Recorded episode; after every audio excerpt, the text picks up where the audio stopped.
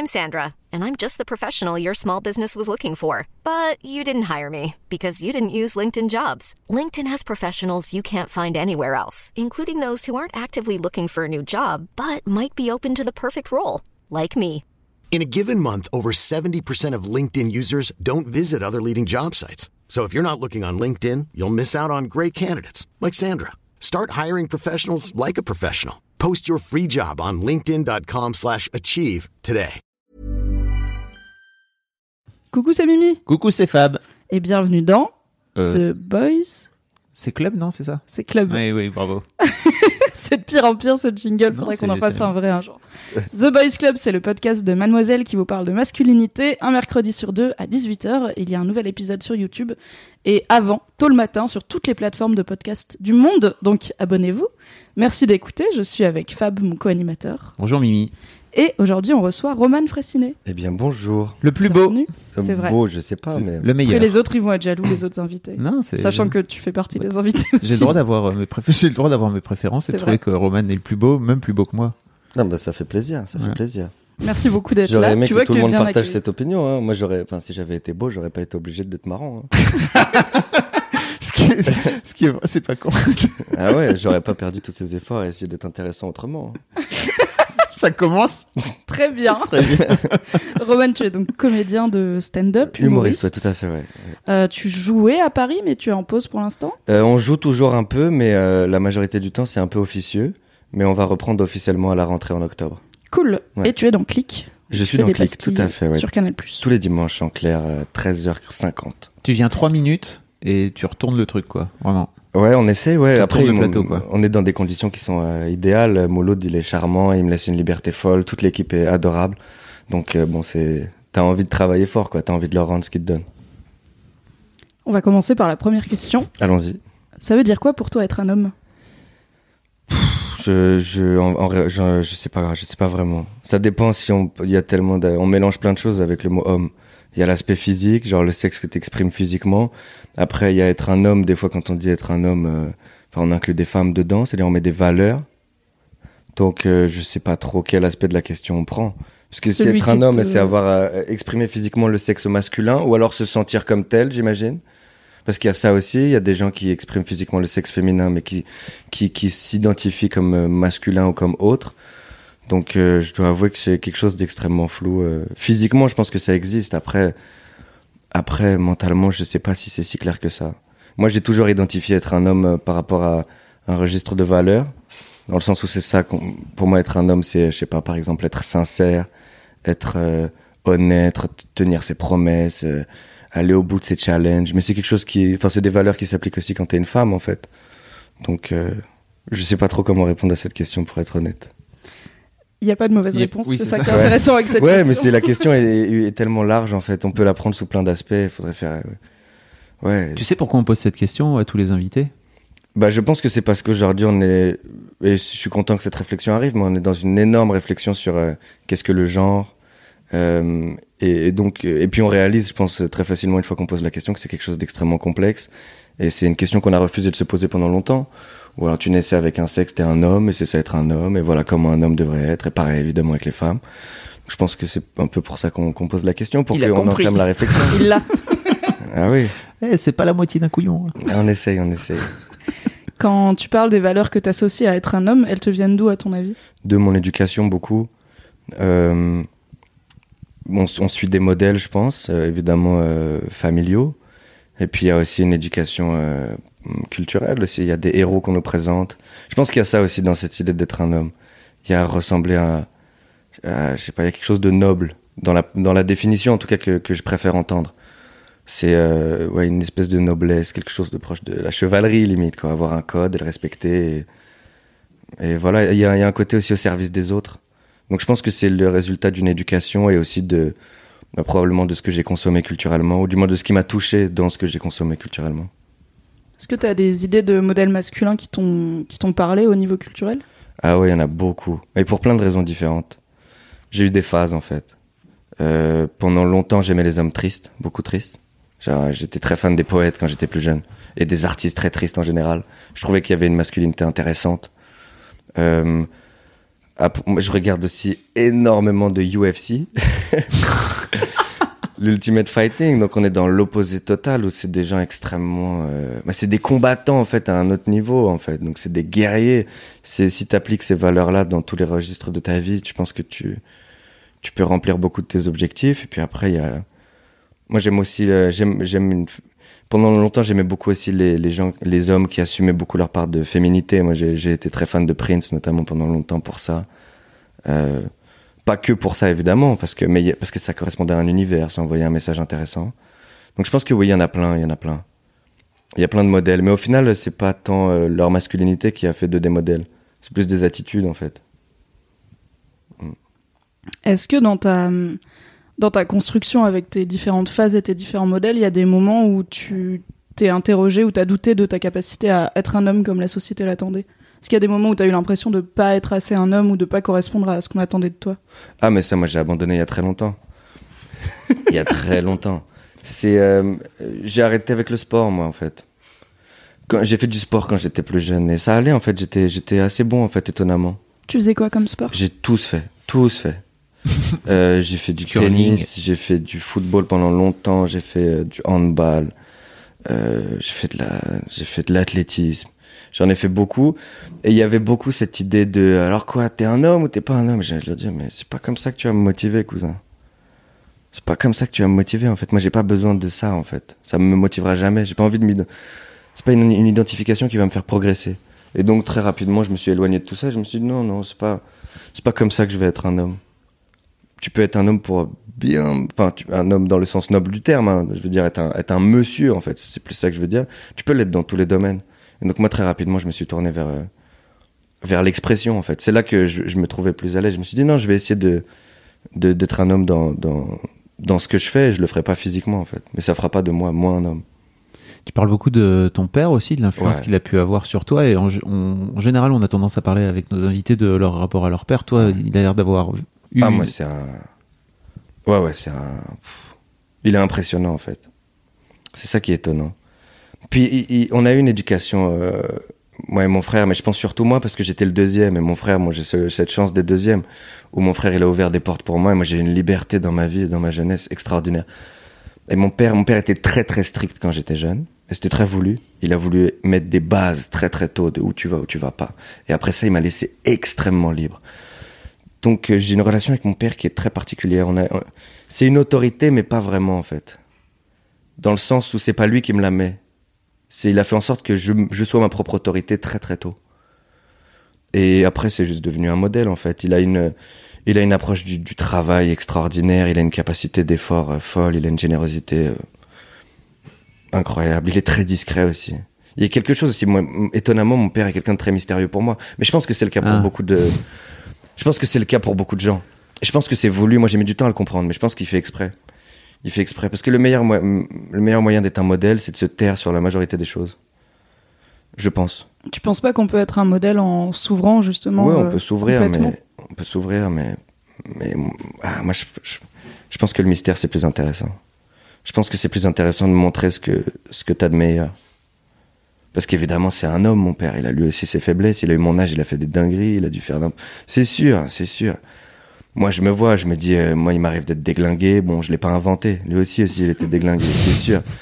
Mais c'est pas quelque chose qui me montre, et je pense qu'il a raison de le faire. Dans le sens où, pour moi, c'est un, il se doit d'être un modèle. Et donc, il décide, je vais montrer que, que ce que je pense qu'il est intéressant de montrer en exemple, en fait. Et donc, de là, il y a quelque chose d'assez mystérieux, mais c'est bon. Je pense que, en fait, je pense que les mots, c'est vraiment pas la meilleure manière d'expliquer quelque chose à quelqu'un. Je pense que quand on lui dit, bon, bah, la, la vie, c'est ça, ou voilà, tu, tu pars avec des mots, mais bon. Je pense que oh, l'observer chez quelqu'un, Mm. c'est beaucoup plus efficace. Oui, c'est sûr. Et je pense que c'est ça qu'il a choisi un peu. Et moi, ça, je sais que ça a eu beaucoup d'effet sur moi. Mais j'ai un peu l'impression, euh, et t'en parlais dans, dans ton interview avec euh, Antonin euh, euh, sur Nouvelle École, qu'on vous, si vous, si vous aimez Roman, allez écouter parce que vraiment c'était génial, euh, qui t'a un peu euh, euh, légué une forme de, de, de puissance en fait, ton Ah père, ouais. tu vois, qui Ah est, ouais, qui est pour le coup très masculin et très viril si tu veux, Mm. et qu'à côté de ça, il t'a aussi ouvert à, à plein d'autres euh, Ouais. valeurs qu'on pourrait définir, alors c'est très con, mais un peu plus comme féminine, quoi, tu vois, Mm. de d'ouverture, etc. quoi. Ouais, bah oui. C'est un drôle de mix, hein. Ouais, ouais, bah il est très comme ça en fait. Mm. Il est très comme ça. Après, mon père, c'est un. Il, il est, il est PDG d'une entreprise, il a une science du management extraordinaire. Et je pense que c'est comme ça qu'il a conçu mon éducation. C'est vraiment du management. Et il, a, il, a, il, a, il a tout géré, il a tout calculé. Et avec de l'intelligence en fait. Moi, je pense qu'il a mis. Il y a évidemment beaucoup d'émotions là-dedans, etc. Mais c'est pas ce qu'il a mis au premier plan. Ce qu'il a mis au premier plan, c'est euh, l'intelligence. Dit c'est ça qu'il faut développer, l'indépendance. Le... Il, il a essayé de faire de moi un soldat en fait, et de mon frère aussi. Je pense que c'est ça, euh, Soldat de. la- solde de quoi? De, de, de valeur en fait, de mon propre bonheur ou de ma propre réussite, de, de mon propre accomplissement. Mais il nous a vu, il nous a, il nous a formés pour être, euh, euh, pour, pour être, c'est ça, pour qu'on ait besoin de personne en fait. Et ça a jamais coincé avec ton désir de carrière de devenir humoriste que bah, tu le racontes aussi dans l'interview de- d'Antonin où en fait quand t'avais 15-16 ans ton Mm. père il t'a dit ok tu veux être humoriste bah je t'envoie euh, à. Montréal et tu vas bosser sur un festival d'humour et bah tu vas apprendre si tu enfin sors-toi les doigts si tu veux le faire Tu vas euh, pas bosser, Ouais. tu vas être oui bénévole. tu vas bosser Exactement. bénévolement Bah en fait, ce qu'il m'a dit, c'est il m'a dit, euh, et c'est là où il est très très fort. C'est il a fait, il a entrepris la démarche lui-même. Il s'est débrouillé pour avoir un contact avec une tante que j'ai là-bas. Et une fois qu'il avait le contact, il est venu me voir et il m'a dit bon, est-ce que ça te tenterait? Mais mais dans ce rapport-là, je suis obligé de, je suis obligé à ce moment-là, même si ça me fait peur, même si je suis jeune, même, je suis obligé de dire oui. Je suis face à quelqu'un qui m'a toujours mis face à, au défi. Et là, il me dit bah là, il y en a un. T'as envie ou t'as pas envie? Ça a toujours été ça en fait. T'as envie ou t'as pas envie? Après, c'est toi qui vas te mettre la pression, c'est pas moi qui vais te la mettre. Et donc finalement, évidemment, j'accepte. Et lui, il a le l'intelligence d'esprit et, le, et même le recul, parce que pour des parents, c'est difficile. Envoyer ses enfants seuls super loin. Mais il y a cette confiance aussi, il y a ce truc-là de je te fais confiance. En fait, c'est toujours ça qu'il a fait. Il m'a dit écoute, je te fais confiance. Maintenant, me déçois pas. Mon père, c'était très dur le fâcher. Mais alors le décevoir? En fait, c'était ça la plus grande pression. Il a pas fait en sorte que le qu'il il puisse me gronder. On n'était pas dans ce rapport-là. Il nous a, il a, on a essayé d'avoir un rapport adulte très tôt. Mais par contre, c'était possible de le décevoir. Ça, c'était inconcevable. Tu peux pas.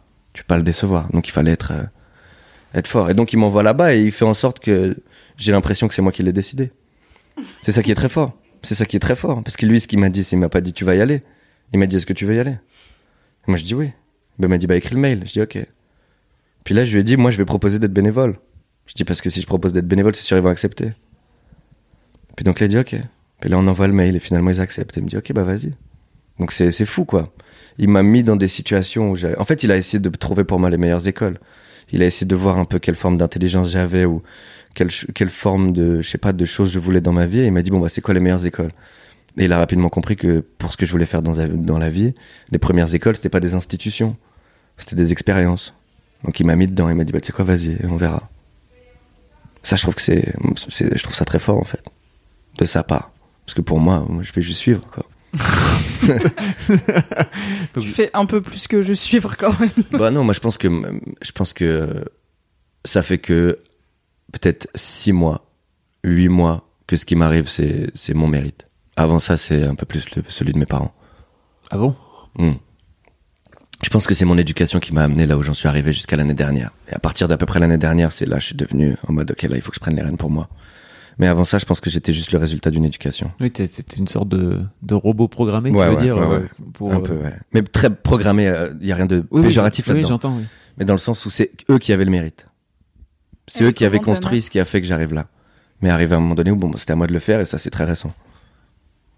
elle est comment ta mère par rapport à ton père? Oh là là, c'est deux. Ça aussi c'est un des grands mystères de ma vie.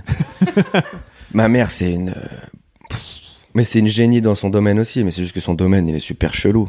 Elle fait quoi? Ma mère c'est une, une spirituelle de ouf.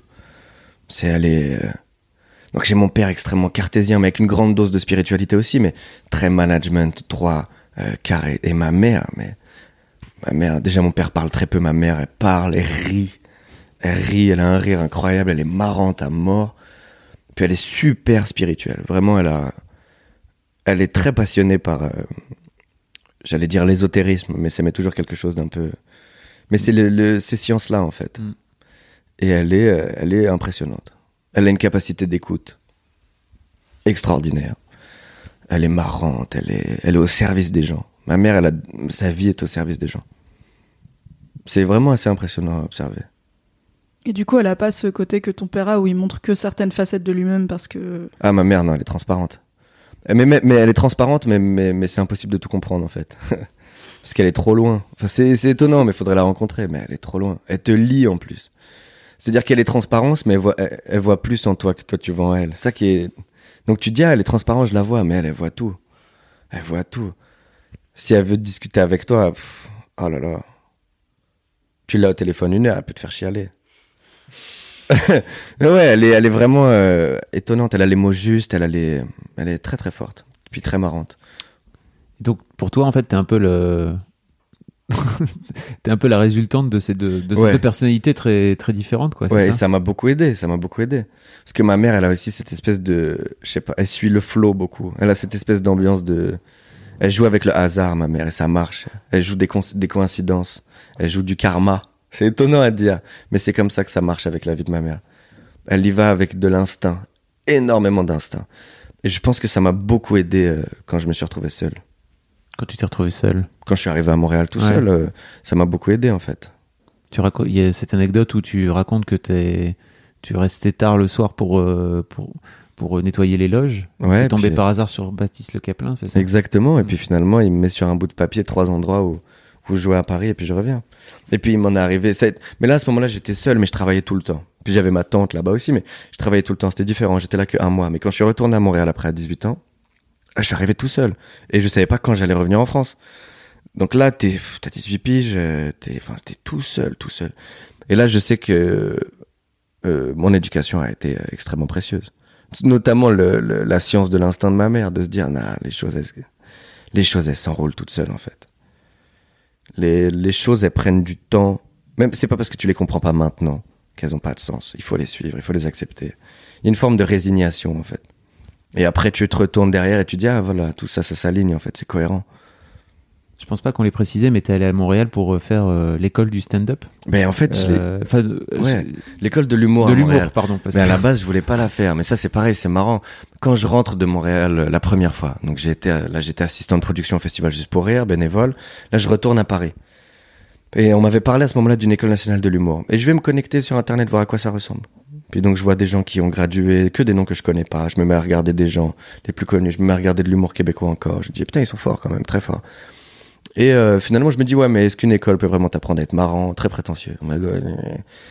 Et finalement, j'arrive là-bas et je suis à l'université. Euh, J'y vais jamais. Et finalement, euh, je commence à faire de l'humour. Et l'école de l'humour s'impose, en fait. Elle est arrivée un peu par hasard. Ah, t'es retourné là-bas? Ouais, je suis retourné là-bas quand j'avais ça, pas 18 pour ans, mais pas pour l'école de l'humour. Je suis retourné là-bas pour vraiment. J'étais à l'université là-bas en écriture de scénario. Ok, d'accord. Et vraiment, mais bon, c'était, on savait que les études, c'était pas pour ça que j'y allais. Mon père, il savait, j'avais déjà commencé à aller jouer dans les clubs à Paris quand je passais mon bac et en, en première terminale, j'allais jouer dans les soirées d'humour. Il savait qu'à ce moment-là, l'école, je le faisais pour lui, en fait. Je le faisais pour eux. Et euh, donc, il m'envoyait là-bas pour être tout seul, loin, dans un endroit où il y avait euh, un gros circuit de l'humour, où j'allais devoir être un adulte très tôt. Ah, c'est lui, savait. qui t'a- c'est lui qui t'a dit, tiens, euh, Ouais, il m'a- retourne. pareil, en fait, la même chose. Oui, il m'a- reproposé. suggéré. Il m'a suggéré. Il m'a suggéré, moi j'ai accepté. On me dit aujourd'hui, il fallait du courage. Je dis non, il m'a, il fallait dire oui, c'est tout. Il m'a proposé, il m'a dit on y va. J'ai mes autres options, c'était quoi? Aller dans un IUT technique, je sais pas où.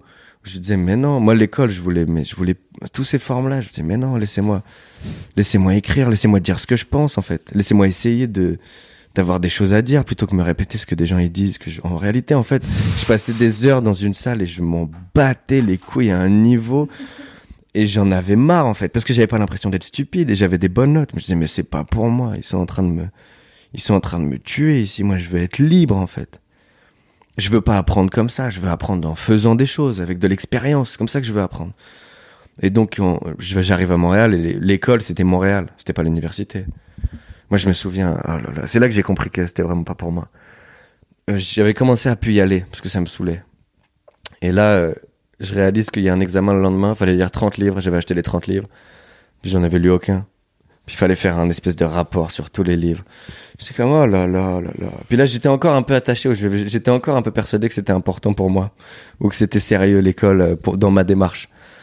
Et je dis, bon, bah, on va le faire. Et j'ai ouvert j'avais les 30 livres devant moi, et j'ouvrais des pages au hasard dans le livre. Je prenais, je, Je te jure que c'est vrai. Je lisais des passages, je lisais trois pages, et dès que je trouvais personnellement une phrase que je trouvais jolie ou un peu intéressante, je la prenais et je la mettais dans le texte. Et là, j'avais toutes mes phrases et j'ai brodé autour. J'ai dit de la sauce, mais de la sauce. C'était que de la rhétorique. C'était que de l'art du mot. Il n'y avait pas de fond, pas de sens, pas de rien. J'ai fait avancer rien. Walou, rien. Rien de sérieux. J'ai eu A. C'est à ce moment-là que je me suis dit, mais si je, si je m'inflige ça comme autorité dans ma vie, je vais aller nulle part. Je sais que j'ai mis du vent. Ça vaut pas A, je le sais. Je vais pas laisser eux me juger de mon travail si c'est de la merde et qu'ils trouvent ça beau. Tu vois, je vais aller ailleurs, moi. Et donc, c'est là que j'ai arrêté d'aller à l'université. Ce A-là, il m'a tué. Je disais non, mais c'est pas pour moi. C'est pas vrai. Je mérite F. La dernière note. C'est ça que je mérite. J'ai rien fait. et donc je suis parti. Et donc finalement après j'avais des problèmes de visa parce que j'étais allé à aucun de mes examens la session d'après, donc j'allais me faire renvoyer en France. Sauf que ça commençait, je commençais à bien jouer à Montréal. En tout cas je pensais que c'était, je commençais à bien jouer parce que plus t'avances, plus tu réalises qu'à quel point il y a mm. des, il y a des étapes. Mais ça commençait à marcher. Et donc je dis bah non, il faut que je reste ici et que je fasse des blagues. Et donc là, avec beaucoup de rencontres, notamment Adi Balkalidé, un humoriste extraordinaire, il me dit va faire l'école.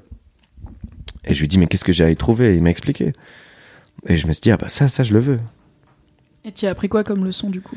À travailler, être un professionnel. C'est vraiment ça à chaque fois que je dis euh, à, vraiment être sérieux, de la rigueur, de la vraie rigueur. Mais t'étais déjà sérieux non? J'étais sérieux dans ce que je voulais. Et malheureusement. Ça parce que tu voulais faire. Ouais, je voulais faire des blagues, mais bon, à ce moment-là, c'était le début en fait. Mince, j'ai mis du café partout, je suis navré. C'est pas très grave. Mais c'était le début, dans le sens où t'as beau être sérieux, tu joues une fois tous les trois mois, t'es très moyen. Il euh, y a beaucoup de vide dans ta vie. Alors oui, t'es sérieux, mais c'est le début. Donc euh, aussi sérieux que tu sois, t'es, enfin, t'as rien fait encore. C'est pas parce que toi t'es sérieux que ce que tu fais c'est sérieux. De ce que je veux dire? moi j'étais sérieux, mais ce que je faisais c'était pas encore sérieux. Ça l'est devenu après. C'est quand les premières fois où tu t'es dit là c'est Là, ce que j'ai fait, c'est sérieux, j'ai bien bossé? Bah, ça, évolue à chaque fois. Comme je disais avant, il y a plein de fois où je me suis dit, euh, ok, là, c'est bon, là, c'est sérieux. Puis là, il y a un an qui passe, tu dis, oh non, c'était pas sérieux. Là, ce que je viens de faire là, c'est sérieux. puis là, euh, c'est avant, en fait, tu le réalises. C'est avec la pression qu'on te met sur les épaules. Euh, moi, je me souviens, la première pression qu'on me met, c'est que je dois animer une soirée chaque semaine. C'est la meilleure soirée d'humour à Montréal. Je suis encore à l'école nationale de l'humour. Personne n'a jamais fait ça. C'est une soirée que beaucoup de gens veulent reprendre. Il y a beaucoup de public. Il faut que j'écrive un nouveau 15 minutes. Personne me connaît. J'ai 15 minutes chaque semaine. Et là, le gars, il me dit, je veux que ce soit toi qui reprends. Là, je me dis, bon, là, ça devient sérieux. Et là, la première chose qu'il fait, et je le remercierai encore euh, à vie, mais le show est à 20h. Il m'appelle à 18h. Et il me dit, ouais, ce soir, c'est toi qui me remplace. T'acceptes ou t'acceptes pas? Comme le truc de mon père. Je peux dire non à ce moment-là, parce que je me chie dessus. Mais j'ai pas le droit de dire non avec mes ambitions. Donc je dis, bah non, on va choisir de chier dessus. Et donc évidemment, moi je veux tenir la face en plus. Ce gars-là, c'est un humoriste que je trouve super drôle. Il a trois ans d'avance sur moi, il est génial. Il me fait l'honneur de me donner cette pression en fait. Cette pression qu'il me donne, c'est un honneur. Et donc je me dis ouais, oui. Et là je raccroche et je... et je suis en cours encore à ce moment-là. Tous les autres de ma classe, c'est un truc dont ils pourraient rêver. Moi je le dis pas. Je, je transpire comme un fou. Je le dis à personne. Et je me dis mais comment je vais faire? Et là j'arrive le soir. Tous les autres ils s'attendent d'avoir leur animateur star. C'est la présentation, c'est encore son nom. C'est des présentations enregistrées. Je te jure. Oui, Michel Drucker. Rendez-nous Michel Drucker. Votre animateur, euh, Mehdi Boussaïdan. Allez voir d'ailleurs, il est génial. Mehdi Boussaïdan. Et là, c'est moi qui arrive. Et tout le monde qui est comme c'est qui J'ai 15 minutes où je dois être marrant. Ah là là. Et là, finalement, il me refait le coup, deux semaines plus tard. Et finalement, je reprends la soirée. Et chaque semaine, je dois écrire. Et je me dis, c'est sérieux. Et finalement, à un moment donné, ça devient ta routine. Donc, t'es capable de le faire. Et là, finalement, on me dit, bon, bah là, ce soir, tu fais. Euh, je sais pas, tu fais un gala à la télé. Je dis, ah ouais, ah là c'est sérieux. Puis là on te dit, là non, non, là, tu vas être chaque semaine à la télé avec du nouveau que tu pourras pas essayer. Ah là c'est sérieux. Et là on dit, là non, là tu dois animer un gala. Euh, et là, là tu dois remplir une, une salle. Les gens doivent se déplacer pour ta gueule. Et ton, tes qualités ton, a de l'influence sur le business de plein de gens. Pas que ton business. Tu mets dans ton bateau plein de gens qui mettent de l'oseille, qui mettent des trucs, qui ont des costards, qui ont des cravates, qui ont des diplômes, qui ont des lunettes. Ils ont des lunettes, Ils ont des lunettes, les mecs. Et, et, donc, et ils sont dans le même bateau que toi. Donc là, tu te dis, ah non, c'est sur mes épaules. C'est partagé sur leurs épaules aussi, mais c'est aussi sur les miennes. Tu te dis, ok, là, c'est sérieux. Là, c'est. Et donc, à chaque fois, ça avance, je pense. Je pense que ça s'arrête jamais. Si tu penses à un moment donné, tu, tu te dis, j'ai bon, j'ai fait le truc le plus sérieux de ma vie, et après, il n'y en aura plus, t'es cuit. Faut abandonner ça. Il y a toujours un truc où tu te dis, bon, non, là, c'est plus gros que ce que j'ai jamais fait avant. Et je me chie dessus. mais il faut y aller. Faut y aller. Ça s'est passé comment le retour en France? Est-ce Euh, que t'étais forcé de revenir? Est-ce que t'as choisi? Non, c'était le timing. J'avais fait euh, quelques années à Montréal, j'avais développé du niveau, j'étais devenu confortable à Montréal. J'avais travaillé très fort pour l'être. Et une fois que je suis devenu confortable à Montréal, je me suis dit, bon, bah, qu'est-ce qu'on fout maintenant? Parce que ne pas être confortable et chercher à l'être, c'est ça qui m'a fait progresser fort. Bon, bah, on va, il faut un autre défi. Donc, quand j'étais en France, le défi, c'était aller se faire une place à Montréal. Et une fois qu'on s'est fait une place à Montréal, on s'est dit, bon, bah, le défi maintenant, c'est se faire une place en France. Si il est là. Donc, bon, bah, comme à chaque fois, on lance les dés. On se dit, bon, bah, voilà. Et on est retourné ici. Après, moi, j'ai été très aidé. Il y a Kian Kojandi, évidemment. Euh, c'est sous son impulsion que je suis revenu en France. C'est lui qui a un peu mis ça dans ma tête aussi. Mais dis, reviens peut-être, non? Et je lui dis, t'as t'as peut-être raison. Puis une amie aussi. Une amie, ouais, une amie aussi qui m'a dit, euh, ouais, tu devrais, je pense. Puis toute mon équipe aussi. On avait toute une équipe à Montréal à ce moment-là où on avait tout fait ensemble. Et, euh, et c'était difficile de se séparer. C'était super difficile. Mais on s'est dit, ouais, non, c'est le timing. Et donc, euh, je me suis retrouvé tout seul ici. Évidemment, on est resté en contact, on a tout fait. Puis, puis après, je suis retourné à Montréal six mois. Et là, après, on s'est dit, bon, bah là, on part en mission France, vraiment. Il y a eu une année où on était entre deux. J'ai fait six mois à Paris, puis six mois à Montréal. Six mois de, bon, on va voir ce qui se passe. Est-ce qu'on peut semer des graines et voir ce qu'on peut faire Et finalement, là, depuis septembre, on est revenu sérieusement. Waouh. Pour, pour reboucler un peu avec le sujet de masculinité, parce que c'est super ce que tu racontes, euh, tu racontes tout ton parcours, je j'avais pas tous ces détails-là. Euh, je trouve que t'as as une, euh, t'as t'as une façon de te fringuer sur scène qui est, qui, est loin d'être dans Mm. les standards, euh, Ouais. euh, surtout de ce qu'on voit en général des mecs qui montent sur scène, si tu veux, où Mm. c'est euh, jean, bas- euh, jean basket, t-shirt noir. Mm. Toi, t'arrives et t'es là, bah, tu vois, t'as. Ouais, ça dépend, on essaie de varier. On essaie de varier. Mais j'en ai joué beaucoup. Donc là, par exemple, t'as un t-shirt euh, Lego. Ouais. Faut expliquer. t'as un t-shirt Lego. Ouais, il n'y a pas trop d'explications. euh, ouais. Pff, la réalité, c'est que ce matin, j'étais en galère parce que j'ai pas dormi chez WAM. Ouais. Euh, je me suis dit, bon, je vais arriver, il faut que j'ai un t-shirt. À côté, il y avait un magasin, je suis arrivé, je dis, bon, lequel il est à peu près joli Le Lego, il est pas mal. J'ai pris le Lego, je suis venu. c'est un peu ça toujours. Pendant longtemps, euh, j'ai beaucoup joué avec les vêtements parce que je voulais Ouais. qu'on me remarque. J'ai réalisé que si, si j'étais, en fait, il fallait que je donne des outils aux gens pour qu'ils se souviennent de ma gueule. Et donc, euh, et j'aimais beaucoup m'habiller bizarrement. J'ai toujours aimé ça. Je pense que c'est aussi en rapport avec le truc qu'on disait, de je voulais me faire remarquer. euh, en général, bon, ça c'est un truc. Faudrait que j'aille voir mon psychothérapeute, mais bon, il y a toujours une volonté un peu de se démarquer ou du moins d'exister, d'être intéressant. Mais Tu montes sur scène, quoi. ouais, c'est ça. Il y a un truc Déjà de base. il y a déjà de base. Belle thérapie. Bah ouais, c'est ça. Il y a, c'est pas, il y a un truc à aller creuser, mais bon, peu importe. Et, euh, et donc j'ai beaucoup joué des vêtements pendant longtemps pour donner un peu un outil aux gens pour me. Et puis c'était une manière aussi pour moi d'assumer plein de choses. En fait, c'était une manière aussi de me rajouter une pression.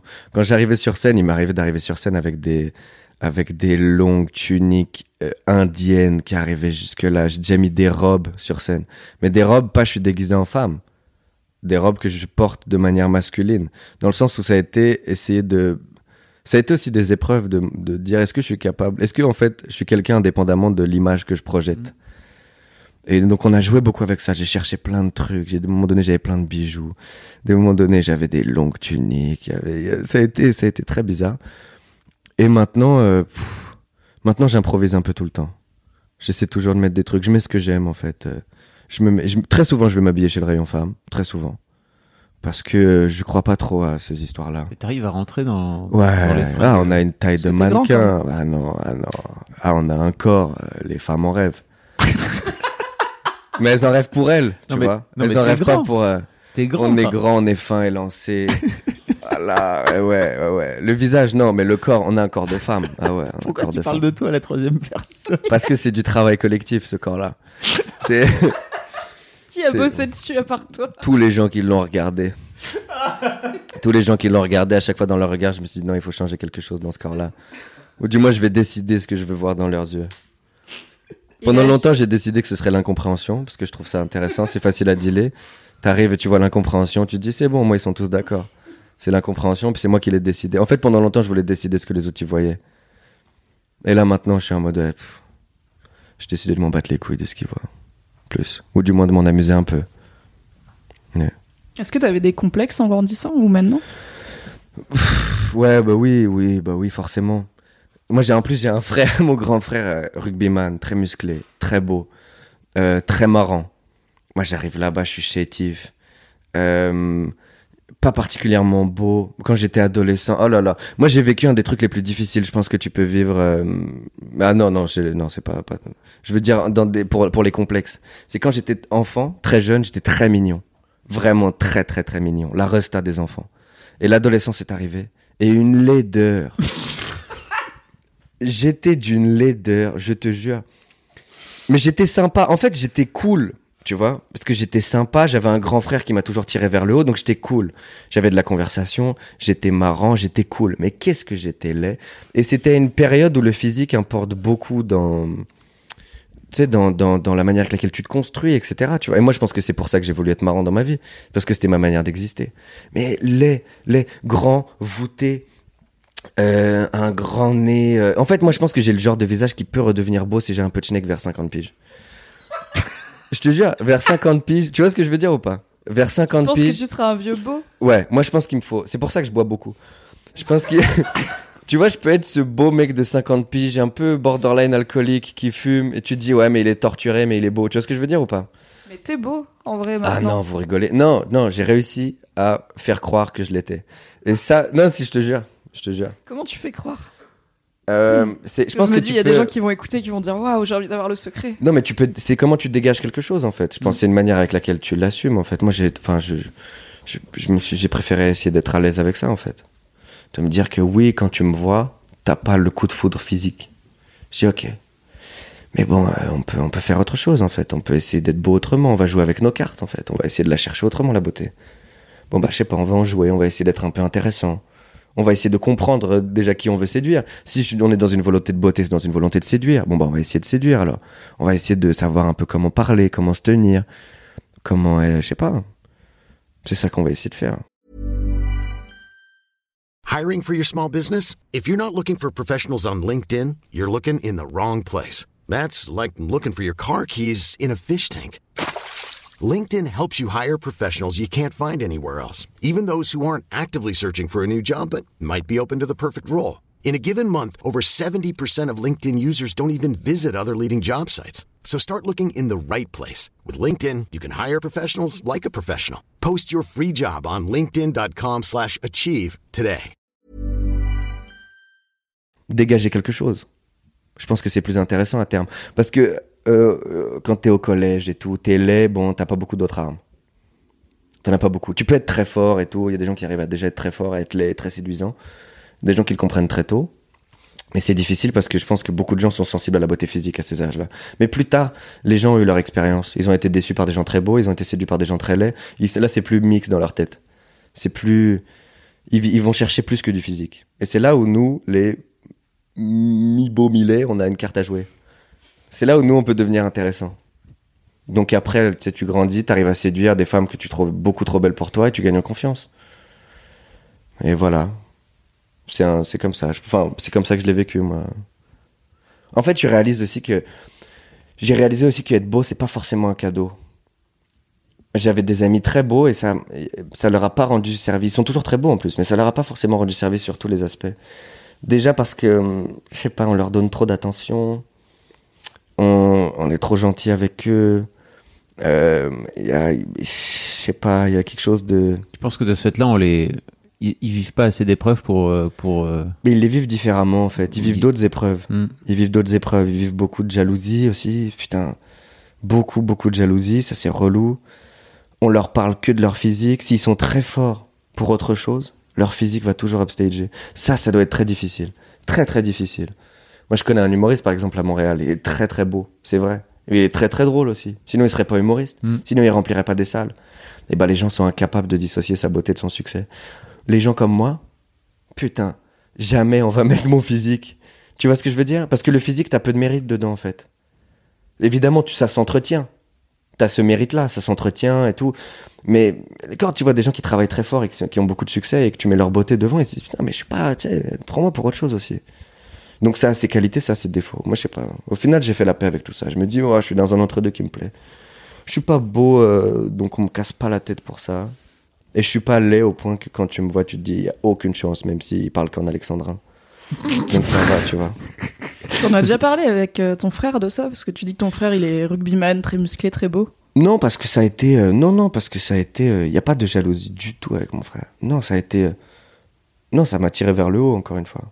Non, sans parler de jalousie de ton côté, mais de. En fait, vous avez des expériences différentes. Ouais, j'ai compris que je devais jouer sur physique. d'autres armes. Et puis aussi, il y a, il y a comment. Parce que aussi, je parle de ça avec mon frère. Il y a comment lui, il l'a vécu. Il y a comment je- moi, j'ai vécu mon frère. Mon frère, il peut me dire, mais attends, mais moi, j'étais pas le plus beau de mon truc. Tu vois? Moi, il y avait des mecs plus beaux. Moi, j'ai dû faire ça, j'ai dû faire ça, j'ai dû faire ça. J'ai dû, tu vois? Donc lui aussi, il doit avoir ce combat-là à l'intérieur. C'est quelque chose que tout le monde vit. Donc, euh, c'est plus l'image qu'il avait pour moi que l'image qu'il avait réellement dans lui, son cercle social.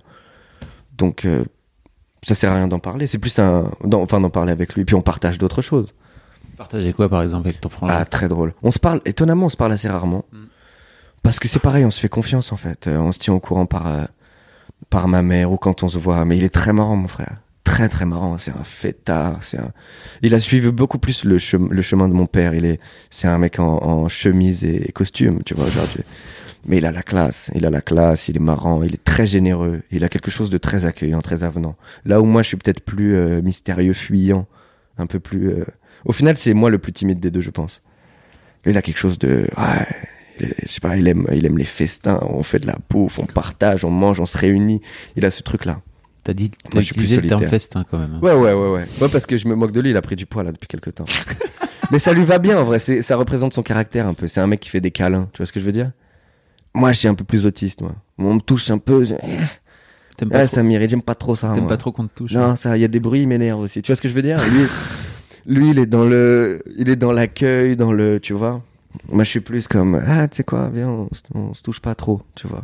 On peut, évidemment, ça me dérange pas, mais par exemple, dans le métro, je peux, tu vois ce que je veux dire? Ça me, ça m'oppresse. Il y a des sons qui, plus solitaires, moi, plus dans ce truc-là. Mais, mais, mais de là, ça fait un échange intéressant. Puis il a été très, ça a été une troisième autorité pour moi un modèle. Le gars, c'est un guerrier aussi. euh. Puis moi, en plus, il y a un truc qui est fou, c'est que je- mon père a comme euh, mon frère une énorme capacité de travail. Ma mère et moi, on est plus les chillers. On est un peu des glandeurs. Toi aussi, tu bosses de ouf. Mais je bosse de ouf, mais dans un truc. Ok. Bah, c'est déjà plus Le que plein reste, de gens. je suis un peu un glandeur. Dans le sens où c'est un semi-glandage. J'aime, gl- je vais pas, je vais pas faire, euh, je vais rien faire beaucoup. Tu vois. Les Ouais. hobbies, non. Je vais pas faire de hobby. J'ai la flemme. Je vais pas m'investir d'énergie dans quelque chose si je pense pas que je suis capable de. Déjà, si, ça, si je pense pas que je vais être capable d'être très fort. Tu vois ce que je veux dire? Si ça va pas être un enjeu euh, fondamental de mon existence, ça va pas être une énorme pierre à l'édifice de genre ma vie, je vais pas mettre d'effort dedans. Les hobbies les nanana, non, j'ai pas le temps. Je vais rien faire là. Rien faire du Donc- tout. donc je vais être en pas- terrasse, c'est tout. T'as pas de hobby, quoi. Walou, rien, je fais des blagues, c'est tout. Et le reste, je parle avec des gens. C'est vraiment ça. Le reste, je parle avec des gens. Je, voilà, c'est tout. Tu joues pas aux jeux vidéo Jeux vidéo, je regarde les autres jouer. Ouais. Ou alors je joue que à FIFA. Mais c'est pareil, c'est un prétexte pour parler avec les gens. Oui, Je joue pas, jouerai pas à FIFA tout seul. c'est un truc. Oui, oui, ok. Je vais jouer à FIFA si je suis avec la mine, par exemple, mon manager, et on Mm. est là et on tape des barres. Et en vrai, on joue juste pour se moquer de l'autre ou lui dire je vais t'éclater. Puis voilà. Mais sinon, je regarde, j'ai un, un autre gars avec qui je suis très souvent qui lui joue beaucoup euh, à des jeux et je le regarde jouer. Ça m'amuse. Mais c'est juste pour parler, encore une fois. Mais le reste, euh, non. Ta vie amoureuse, elle ressemble à quoi? Oh là là. Oh là là, ma vie. Oh là là. J'ai réalisé. euh, ça m'a pris du temps. écoute la phrase, écoute la phrase. Je pense que je suis l'homme et la femme de ma vie. Ah, Ouais, non, je pense que je suis marié au célibat. C'est pas pour moi. C'est pas pour moi. Non, non. Non, non. euh, Je sais pas, j'y réfléchis beaucoup, hein, mais je pense que j'ai beaucoup trop de. Non, non, non, non, non, non, non. J'aime le changement déjà. ouais. Euh, Tu t'aimes- changer de gens avec qui tu, avec qui tu traînes, c'est Ouais, ça bah là, je change de rien à rien. On est dans ce genre de phase en ce moment, mais bon, ça va changer. On travaille pour que ça change. Mais je sais pas, il y a un truc de, ouais, il y a un truc de changement déjà. Et puis il y a un truc, c'est tellement mal ça. Tu veux dire que t'arrives pas à choper des meufs euh, Si, en, mais en j'ai- est- en te- en étant drôle comme ça, quoi? Non, mais tu peux séduire. C'est pas ça la question. Mais j'ai, en fait, j'ai un problème très grave. C'est que je suis un peu un enfoiré. Ah. Dans, dans un, c'est regarde. En fait, je, je trouve pas. Mais ça vient, Mimi, ça elle est en train de se redresser, là, Attends, d'un coup mais ça vient- Ok, une question. ça vient du truc dont on parlait avant que j'étais très laid euh, quand j'étais euh, jeune. Et je pense euh, en fait moi je, je pense que je, finalement j'ai beau me mentir je suis tombé amoureux de plusieurs filles quand j'étais au collège et elles m'ont brisé en Ah. 20 000 Hmm. et, euh, et moi ça me fait très très peur maintenant en fait. Je pense que j'ai pas envie d'y aller. Moi j'ai plus jamais envie d'être vulnérable comme ça devant quelqu'un. Jamais je vais donner à quelqu'un l'opportunité de me briser émotionnellement. Plus jamais. Ça n'arrivera pas. Je préfère être seul triste ou partager qu'une infime partie de ce qu'on pourrait partager. Je peux plus mettre ça dans la balance. Du moins, j'ai pas envie de le faire et j'ai jusqu'à maintenant pas rencontré quelqu'un avec qui j'ai envie de le faire. Aujourd'hui, les demoiselles, ce qu'elles demandent, elles demandent un minimum d'investissement. Je ne l'ai pas et je ne le mettrai pas. Aussi mignonne sois-tu. Donc, et je, je, je mens pas. Quand tu dis de l'investissement, Je mens dire- pas pour baiser, en fait. Oui, ça. Mais Je, si je sens tu- que la demoiselle, il y a- elle, elle- y a un peu d'attache émotionnelle, je vais dire, écoute, je pense pas que c'est une bonne chose. Je... Et puis, il y a un autre truc, c'est que je mélange beaucoup euh, ego et sentiment. Je pense que malheureusement, j'ai trop d'ego mal placé. Dans le sens où à partir du moment où une fille, je vois que je lui plais, il y a quelque chose qui me séduit plus. Mais c'est parce qu'en fait, elle me plaisait pas forcément à la base, cette fille-là. C'est juste moi qui en ai fait une image dans ma tête. En fait, dès que je vois une fille arrogante, ou qui a l'air arrogante, c'est même moi qui invente ça sur elle, où je me dis, ou une fille où je me dis je serais pas capable de la séduire, va instantanément arriver dans ma tête la volonté de le faire. Et si un jour je vois dans ses yeux que je lui plais, cette, volonté de lui plaire va disparaître. Et c'est super malsain. C'est extrêmement malsain. Donc j'essaie de pas trop jouer avec ça. Je me dis non, on va se concentrer dans le travail, on va jouer avec le hasard. S'il y a une fille qui arrive, j'ai l'impression qu'on peut vivre un moment et après on passe à autre chose. J'y vais, mais je sais qu'aujourd'hui je suis pas dans les dispositions pour euh, bâtir quoi que ce soit avec euh, avec qui que ce soit. Pourquoi tu dis que t'es un enfoiré du coup? Parce que tu m'as l'air assez honnête Non, et assez mais- lucide sur euh, Ouais, mais ce que, que tu peux ou ne peux pas faire. On a, on a Ouais, reçu, c'est- on a reçu pire enfoiré euh, dans. Ouais, je pense. Bah, mais on a reçu que- les mecs qui mentent pour baiser des meufs quoi. Ouais, mais ah non, mais je peux pas être un enfoiré à ce point-là. Ah non, ça tu peux pas. Mais en fait, euh, le karma il te nique. non, le karma il te nique, il te nique. Ça, c'est l'héritage de ta mère. Ah, ça, c'est l'héritage de ma mère. Ah non, mais tu le sais, tu le sais. Tu le sais qu'à un moment donné, tout va retomber sur ta tête. Je pense que t'es pas sympa avec une meuf. Et il y a un moment donné, ça va te retomber dessus, tu vas le voir, c'est sûr. Même en général. Donc moi, j'ai pas trop envie de le faire. Mais je dis, je suis un bâtard parce que t'es là, tu... Admettons, t'arrives dans un moment où, euh, où il pourrait se passer quelque chose avec la demoiselle et, et je lui dis ce que je viens de vous dire. Et là, elle se dit, mais t'es un bâtard, en fait. Tu vois ce que je veux dire? Parce que elle, elle avait l'idée de qu'il y avait moyen, c'est ça? Bah, pas. Ouais, peut-être. Ou tu sais pas. Ou alors c'est trop d'honnêteté à encaisser. Je pense souvent. que les gens sont pas habitués à Ouais. ce niveau d'honnêteté. Ouais. Je pense que les gens. Mais moi, je préfère ça parce qu'après, je reste en bon terme avec tout le monde, moi. Mm. Ça va. Mais après, c'est clair que ça met un. Ça met un froid, en fait. Bah Ça, y a oui, la déception, mystère. elle est, Oui, oui. elle est là, mais Ouais. Ça met un peu au un moins c'est clair. C'est mieux d'être Ouais. clair. Donc, ouais, je sais pas. Je, je sais pas. C'est une phase de ma vie que je, je me laisse peut-être pour plus tard. Que j'explore, que j'explore pas trop maintenant. Tu veux dire de se mettre en couple et. Ah, alors ça, non, ça c'est inenvisageable, je pense. Ah oui, non, tu parles carrément de juste. euh, c'est- Ouais, ouais, on va. Je sais pas, c'est un. Ouais, je sais pas. Je sais pas trop. Je, je- en fait, là, je me, je, je, je me comprends pas trop, pour être très honnête. Mais j'aime pas trop jeune me encore en même temps. hein. Ouais, je pense On qu'il y l'a a pas ça précisé, T'as mais 24 ans, t'as c'est ça 24 C'est ans. ça. Ouais. Parce qu'il on dirait, euh, je sais pas, il parle comme un On mec. dirait pas qu'il a 24 ans. Il parle comme Il parle comme un mec de Mais je 40 pense que ça quoi. aussi, ça joue aussi. Je pense que j'ai eu la chance. Nous, on est tout un groupe avec euh, tous les gars dont je vous parlais à Montréal où on, on a vécu des trucs, on a vécu des galères, mais de ouf. Euh, et, je, et je pense que ça nous a fait euh, nous construire un peu différemment. Et ça, ça joue dans ma séduction. Je pense que j'attends, j'attends quelque chose de différent des relations que je retrouve à peut-être rarement. Je pense que s'il y a ce truc-là de peut-être, en fait, je suis peut-être rarement séduit aussi, sans prétention. Sans Ah ouais, prétention du comprends. tout. Mais qu'est-ce qui t'intéresse plutôt chez les meufs Alors? C'est plutôt l'intellect, c'est ça? Je pense que, ouais, je pense de, que de je- créer une connexion. euh, Mais pareil, ça, je tombe dans de l'ego à chaque fois. Dans le Ah. sens où euh, si je, si, euh, moi, je suis très séduit par l'intellect Mm. et surtout par la rhétorique. Mm. par la manière avec certes- certaines femmes ont la manière de- d'articuler leurs idées. et Puis Mm. de... Mais je rentre très rapidement dans des joutes verbales interminables. Ah, tu veux dire que tu te mets tout de suite en, ouais, je en rentre très bagarre? rapidement dans du conflit. Et la joute verbale est interminable. Et ça, je trouve t'as ça pas, très envie, t'as séduisant. pas envie qu'elle ait le dernier mot. Jamais. Et je veux des gens qui n'ont pas envie d'avoir, euh, Oui. qui ont, qui ont, qui ont pas Ça- envie que je ça l'ai t- non Ça plus. t'intéresse pas d'avoir. Oui, ok. Voilà. Et ça, ça crée des dynamiques nulles. Ah ouais? Pas nulles, c'est amusant. C'est très amusant. Ouais, ça a l'air fun. C'est très amusant, mais ça, ça, ça a pas de perspective. euh, Ça a pas de perspective en fait. Ah ouais. Non, parce que c'est le jeu qui devient plus intéressant. Plus que la personne. Ouais, c'est comme je suis pas Ah. vraiment là pour toi et t'es pas vraiment là pour moi. On est tous les deux là parce que tous les deux on joue un sport qu'on aime bien jouer. Et on a trouvé quelqu'un avec qui on est capable de le jouer à un niveau peut-être similaire. Ok. On arrive à se. C'est comme tes joueurs de tennis, tu trouves quelqu'un qui a le même niveau que toi, tu dis les, paris- les parties elles sont intéressantes. Ah ouais. Et donc t'arrives plus à dissocier la personne de, du jeu. C'est ça, je préfère le jeu après. Puis après, c'est toujours très difficile quand tu fais des longues joutes verbales comme ça de- d'arriver dans des trucs de d'ego, de faiblesse, où les gens se livrent un peu plus.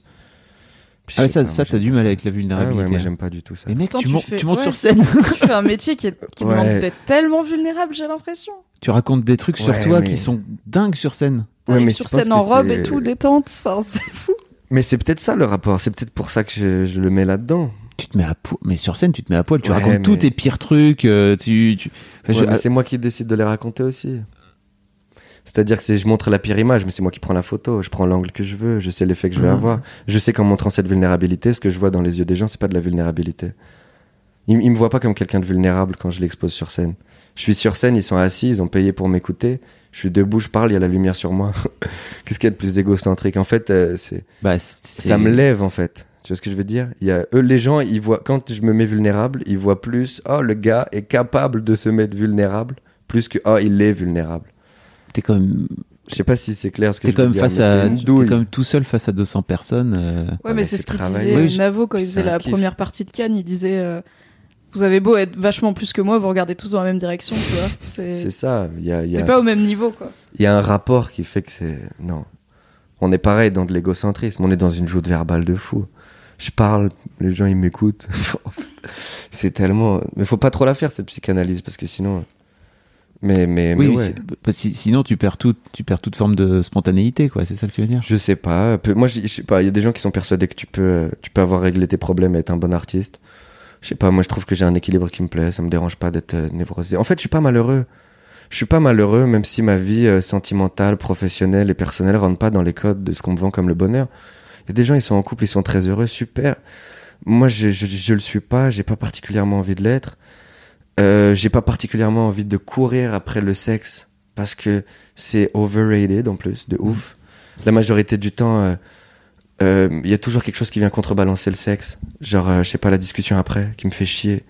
Ou, tu vois? Ou alors ces moments où on te renvoie un message et t'as pas envie de répondre et t'es malaisé, t'as l'impression d'être un bâtard. Tout ça, c'est des choses qui, qui font que moi, je suis très heureux à, à, à pas courir après le sexe, à pas rentrer forcément dans un rapport de séduction avec les femmes avec qui je parle. Oh, ça aussi, qu'est-ce que ça me fait du bien. Comme je m'en fous d'être en couple, comme baiser, c'est pas ma principale activité, ni ma principale volonté, quand je rencontre une femme, je la mets pas dans le, dans le rapport de séduction, forcément. Je n'installe pas ce on peut baiser, on va baiser, on va. Non! On peut avoir des amis. J'ai une meilleure amie meuf avec qui le sexe est pas concevable. Et ça me va très très bien. Et plein de gens dans leur tête, c'est absurde, c'est inconcevable. Je dis non, pas du tout. C'est pas si. Moi, en fait, c'est pas que c'est pas si important que ça globalement, c'est que personnellement, j'en ai rien à foutre en fait. Je, suis- je sais pas si je suis très heureux comme je suis maintenant, mais j'ai l'impression d'être équilibré en fait. Si toi t'as besoin de, de. de coucher avec euh, une femme différente tous les soirs, fais-le si tu veux. Fais-le. Je suis pas là pour te juger, moi j'ai besoin de parler devant 300 personnes qui m'écoutent. Tu vois Fais-le. Si t'as besoin d'être en couple en permanence, fais-le si, c'est ton équilibre. Mais moi, je sais que, je sais pas, j'aime, j'aime la solitude, j'aime le. Ouais, ouais. je- mon frère va faire le couple. Mon frère va, il est en couple depuis très longtemps. Je sais ça, avec une fille adorable que j'adore. Je le souhaite qu'il, qu'il se marie. Il va faire qu'il des petits enfants. voilà, à tes, à tes qui, parents, qui etc. remplisse cette partie-là, qui fasse ce taf-là pour la famille, pour mes parents, pour moi aussi, super. Mais moi, non, non, laissez-moi être névrosé, écrire des trucs sur des bouts de papier. Ouais, ouais. avoir des baises bizarres dans des endroits bizarres avec des trucs chelous. Ok. Moi, c'est ça qu'il me faut. Le couple, ça m'oppresse.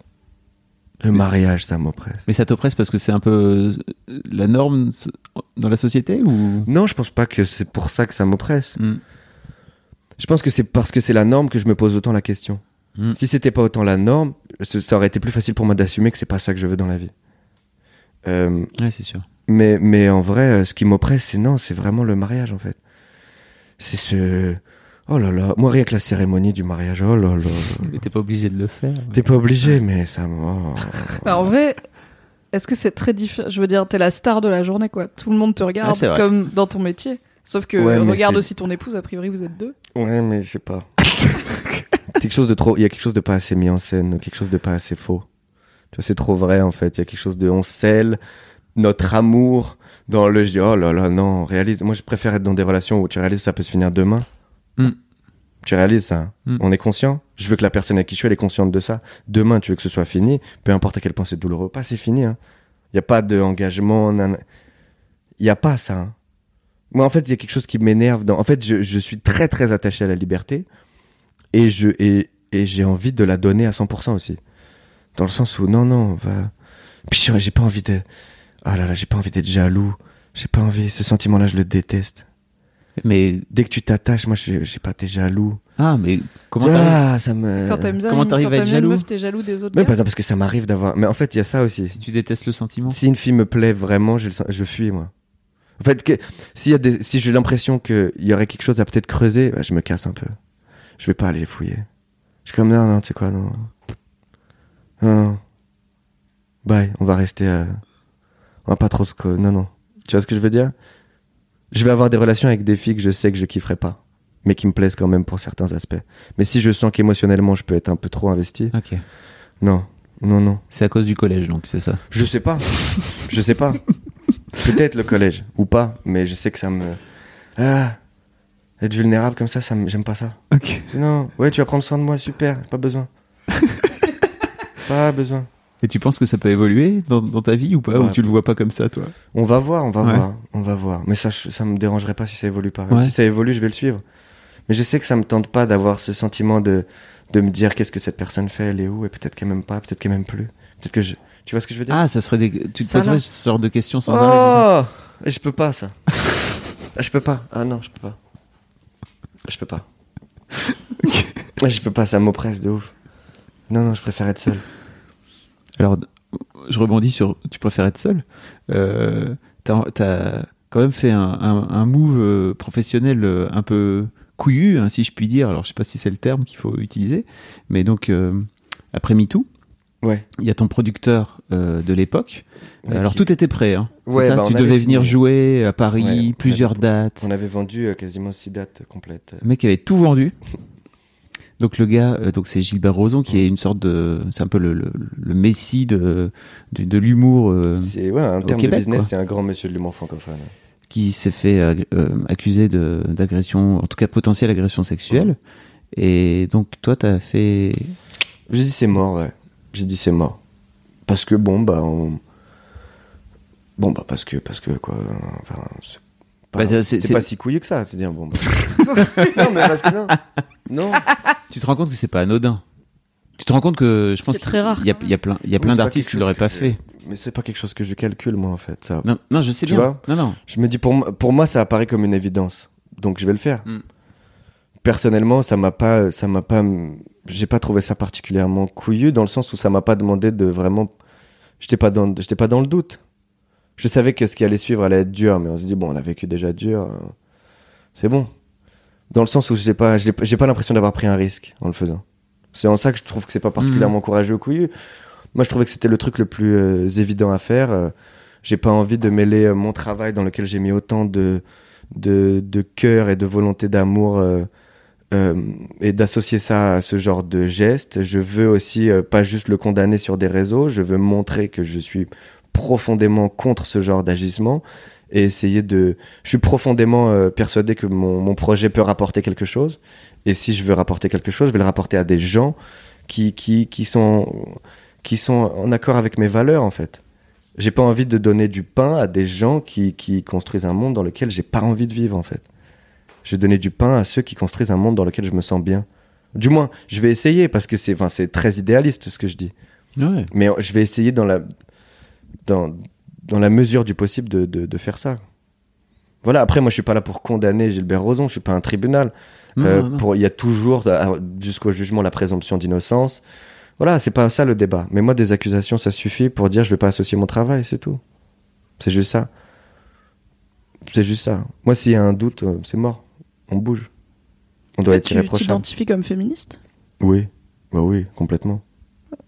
De Ouais. toute évidence, ça Ouais, ouais. Tu t'es jamais. euh, Enfin, il y a plein de gens et notamment plein de mecs pour qui c'est pas si évident justement de le dire en tout cas, de le, de le ressentir Ah ouais, et d'agir en fonction, c'est parfois plus mais je simple que de que- dire le mot, tu vois. Je pense qu'il y a beaucoup de gens qui. Enfin, cette question-là, on en a fait quelque chose de. C'est quelque chose de si simple, en fait. Et on en a fait des débats qui vont à droite, à gauche. C'est juste. C'est juste que ton sexe ne détermine rien d'autre dans comment tu es traité par la société. C'est tout, en fait. Il y a, enfin, il y a pas, il y a pas grand-chose d'absurde là-dedans. Tu vois ce que je veux dire? Moi, je trouve que. J'ai envie de dire Roman président, quoi. tu vois. vois, j'avais de dire, je comprends pas. On avait fait un, un passage de clic là-dessus, mais je, je, pour- enfin, je comprends pas comment ça peut être une question aujourd'hui. T'es une femme, t'es un homme, ok, mais bon, dans le travail par exemple, ça change quelque chose? Non, tu fais le même travail, t'as le même salaire, ok. T'es une femme, t'as envie de faire ça, tu fais ça, peu importe ce que c'est. T'es un homme, t'as envie de faire ça, tu fais, enfin, tu fais ce que tu veux. En fait, les, les, les, les hommes aussi, beaucoup ont l'impression que le, la lutte féministe est une lutte qui, qui a pour objectif d'augmenter les droits des femmes et de réduire les droits des hommes. Ils ont l'impression que c'est une lutte. Ah, pas du tout. Pas du tout. À aucun moment, donner aux femmes les droits qu'elles méritent et qu'elles ont, en fait, dans l'absolu. C'est des droits qu'elles ont qui sont juste pas respectés. Et bah, et bah, ça, ça enlève des droits aux hommes. Mais pas du tout. C'est pas du tout. C'est comme si toi, tous les jours, euh, tu reçois euh, assez à manger et que ton, ton voisin, il reçoit la moitié. Et toi, ton combat, ça peut faire en sorte que lui aussi, il reçoit autant à manger. Toi, ça va pas t'enlever. Bah, comment ça peut te déranger? C'est ça que je comprends pas, en fait. bah, nous non plus. hein. Bah ouais, c'est ça. Très peu. Bah, je pense qu'à la base, il y a cette incompréhension de les gens ne savent pas vraiment euh, quel est le but du féminisme, ce que le mot veut dire et quel- C'est ça. je pense que que, le but, mot, c'est le, l'égalité le nom de la dis, cause, euh, c'est ça, le nom de la cause, malheureusement, rend pas service, je pense, à la cause. Le fait que ça s'appelle féministe. Après, c'est très compréhensible, sachant que on n'est pas, on, on se bat pas pour, enfin, euh, les, les femmes ont euh, concrètement moins de droits que les hommes aujourd'hui. Donc c'est pas étonnant que cette lutte-là porte le nom des femmes, Mm. parce qu'aujourd'hui, de- si on veut égaliser les droits entre les genres, c'est c'est les droits des femmes qu'il faut augmenter. Mais mm, mm, mais c'est pas une lutte pour les. En fait, c'est pas une lutte pour les femmes, c'est une lutte pour tout le monde. En fait, c'est pas. c'est- C'est une cause qui est commune. Je sais pas qu'on vive dans un monde où tout le monde a les mêmes droits. Oui. Pour moi, tu dis ça, tu dis qui peut douter? Je- Tu vois ce que je veux dire? Moi, c'est ça que je comprends pas. Comment tu peux dire ah non parce que ah c'est pas c'est pas c'est pas possible. Je pense qu'on est d'accord. Ah ouais. On va commencer à conclure, Ouais, je on pense. conclure, on a bien parlé. Ouais. J'ai une dernière question pour toi que j'aime bien poser à quasiment tous les invités. Il y en a parfois où j'oublie, mais là ça va, j'ai pas oublié. Bravo. Est-ce que t'as, merci.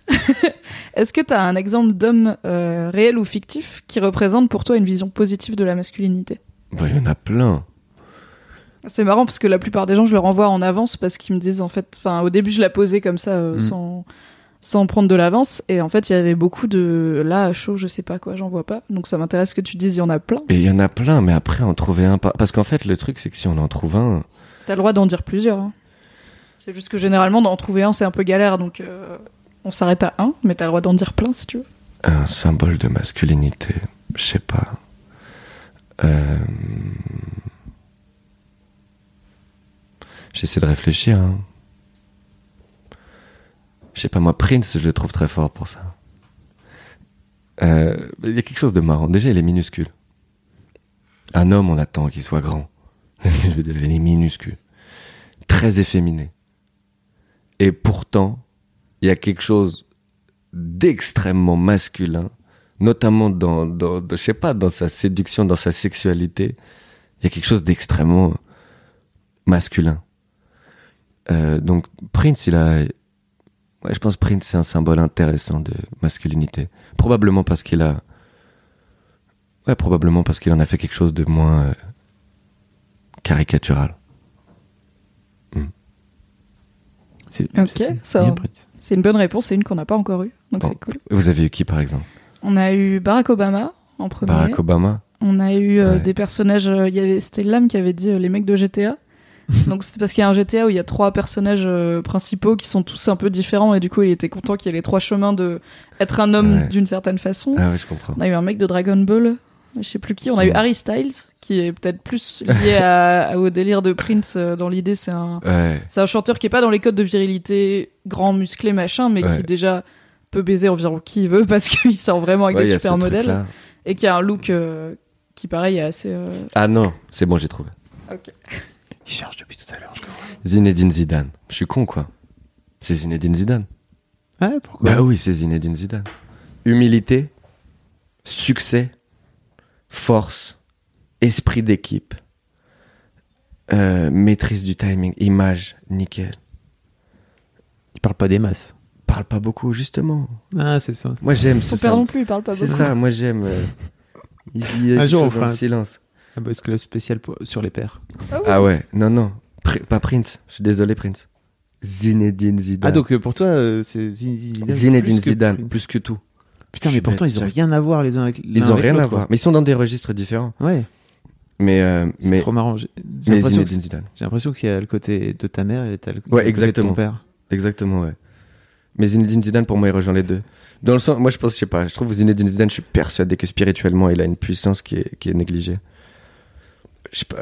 Mais bon, c'est, euh, probablement euh, volontairement euh, mystérieux. Je pense qu'il a probablement raison de pas en parler. Mais je pense que tu peux pas avoir autant de succès sans une profonde compréhension de, comment fonctionnent les, les, choses à un niveau essentiel. Dans le sens où, pour maîtriser sa chance à ce point-là, ou maîtriser le hasard à ce point-là, c'est, pour moi, tu dois, je sais pas. On parlait de comment tu deviens beau en dégageant quelque chose. Ce gars-là, il, il a ça à 1000%.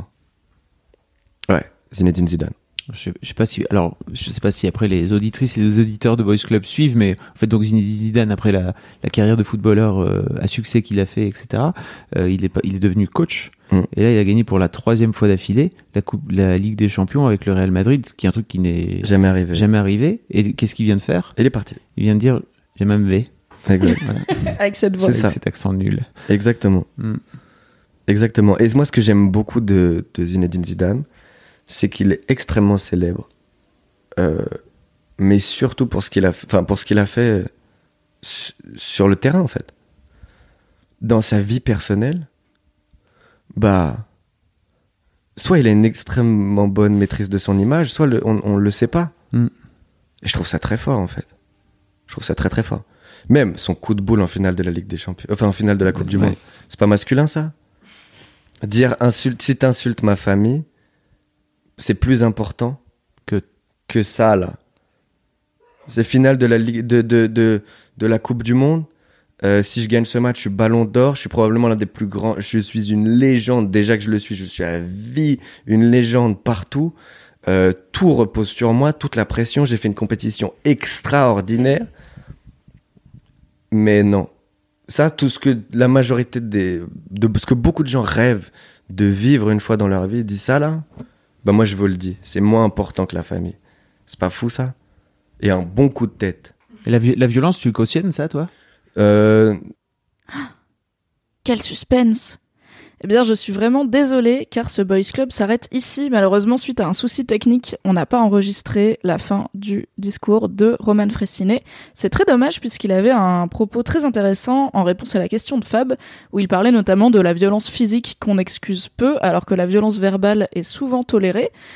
Je vous promets que quand je recroise Roman Fressinet, par exemple à l'occasion de son retour sur scène à l'automne 2018, j'essaierai de lui reposer la question au micro pour que vous puissiez entendre sa réponse. Je vous tiens au courant, mais je vous rassure, il ne manque que ça.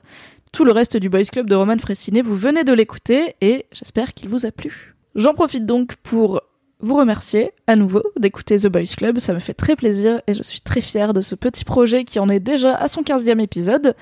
Vous connaissez la chanson, si vous êtes sur YouTube, mettez un pouce bleu, un commentaire, abonnez-vous pour ne rater aucun épisode, et si vous êtes sur une plateforme de podcast, type iTunes Podcast, Mettez-moi 5 étoiles et un petit avis pour que The Boys Club soit de plus en plus recommandé et que de plus en plus de gens viennent réfléchir à la masculinité pour créer un monde plus beau. Merci encore à Roman Fressinet d'être venu dans The Boys Club, ça m'a fait très plaisir et sachez que c'est l'épisode où j'ai fait le moins de cuts puisque je n'ai tout simplement rien coupé. J'ai mis play à l'intro et je n'ai rien coupé pendant tout le long. On n'a pas besoin de tailler dans le discours de Roman Fressinet, il est très fort. À dans deux semaines pour un nouvel épisode de The Boys Club. En attendant, portez-vous bien et prenez soin de vous. Bye bye